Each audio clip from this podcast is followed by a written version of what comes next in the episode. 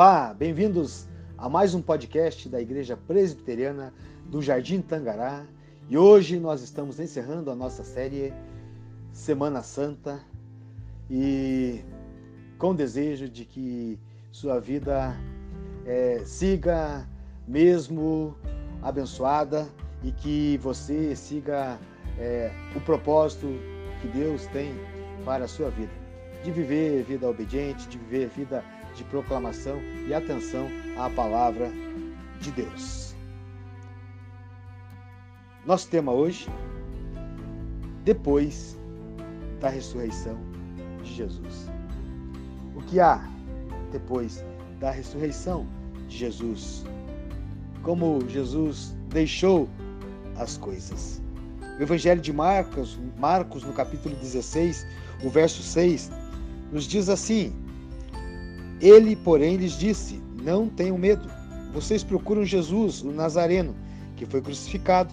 Ele ressuscitou, não está aqui. Vejam o lugar onde o tinham colocado.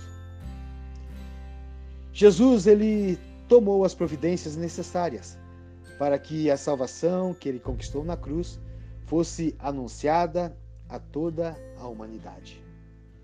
E foi trabalhando assim, logo da sua ressurreição.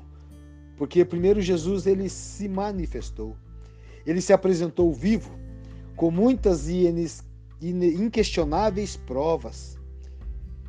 Ele comeu com os discípulos em Lucas 24, 41 a 43.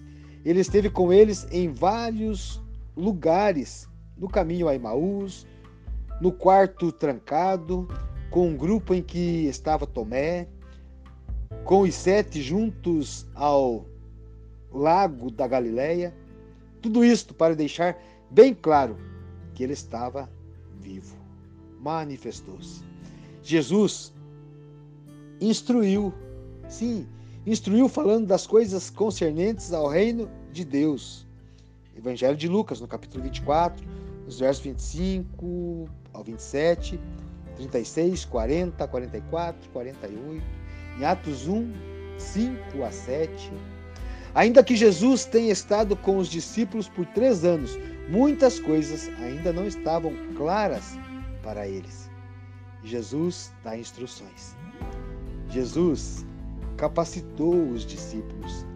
Ele lhes promete a ajuda do Espírito Santo para a vida cristã e o testemunho.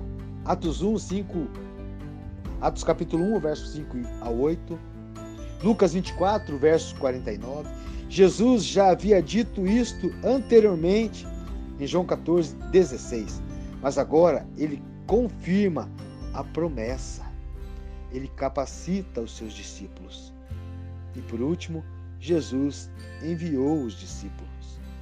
Os quatro evangelhos terminam com o envio dos seguidores de Jesus como missionários ao mundo. Mateus 28, 18 ao 20, Marcos 16, do 15 ao 16, Lucas 24, do 47 ao 48, João 20, 21.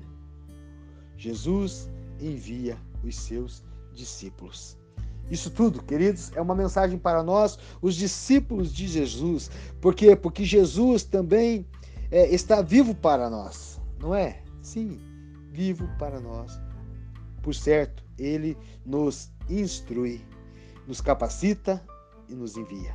Sim, a instrução vale para nós, a capacitação vale para nós e o envio também é para nós.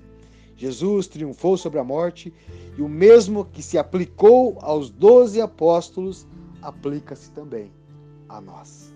Sim, temos hoje uma tarefa e é uma tarefa gloriosa e que Jesus nos abençoe. Sim, muito, muito mais nesta gloriosa tarefa de proclamação.